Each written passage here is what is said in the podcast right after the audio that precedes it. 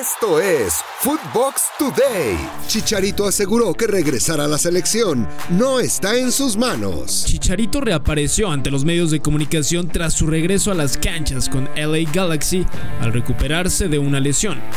El futbolista mexicano, quien estuvo sin actividad durante dos meses, ha sido el centro de la polémica en esta última fecha FIFA, luego de que la selección mexicana sigue sin encontrar a ese delantero goleador. Yo, yo obviamente el tema de la selección mexicana, como todo fanático este, mexicano, eh, siempre le vamos a desear lo, lo, mejor, que le vaya de la mejor manera.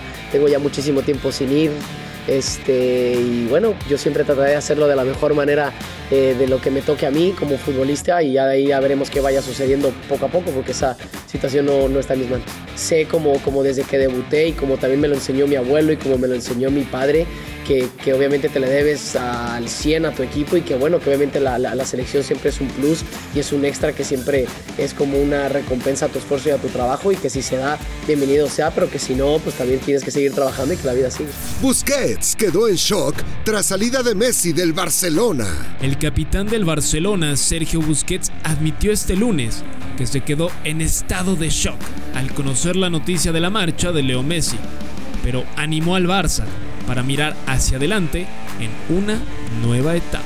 Puesto, nosotros tenemos confianza en, el entrenador, en el staff y, en todos los que estamos aquí dentro del mismo barco. Sabemos que venimos de una situación muy difícil, de, muchos cambios en, todos los sentidos, pero eso son, son decisiones del presidente y, todos los que estamos aquí dentro siempre remamos en la misma dirección.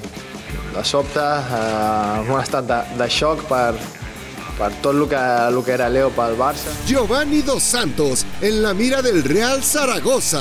Giovanni Dos Santos podría regresar al fútbol de Europa, ya que el Real Zaragoza estaría muy interesado en hacerse de sus servicios, ya que su idea es ascender a la liga, por lo que buscaría fortalecer su plantilla con Gio, quien actualmente se encuentra sin club por lo que podría ser contratado por el conjunto español antes de que se abra la ventana de transferencias de invierno y sin la necesidad de tener que pagar su fichaje.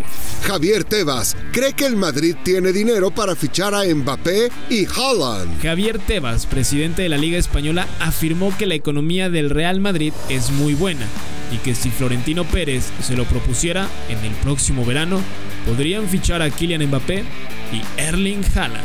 Este año el Real Madrid ha vendido 200 millones de euros en jugadores. Está haciendo un estadio nuevo financiado a 30 años. No le afecta a la tesorería.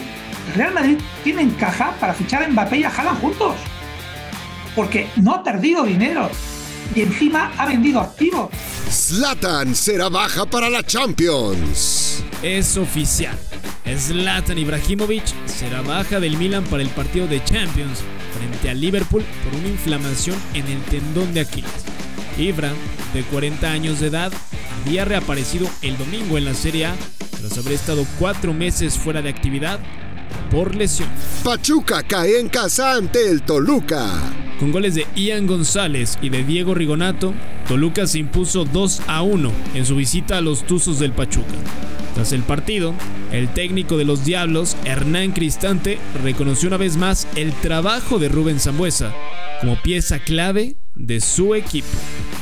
A, Rubén por encima de muchos, por la edad, por el profesionalismo. Eh, estuvo él también afectado en, la semana, estuvo trabajando para recuperarse y fue una duda. Y hoy lo tenés en la cancha eh, diciendo que aguantaba los 90, eh, agarrando la pelota, jugando, haciendo transferencias rápidas, cambiando de posición cuando se lo necesita.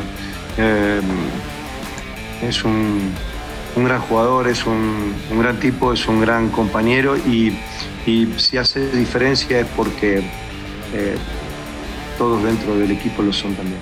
Esto fue Footbox Today, un podcast exclusivo de Footbox.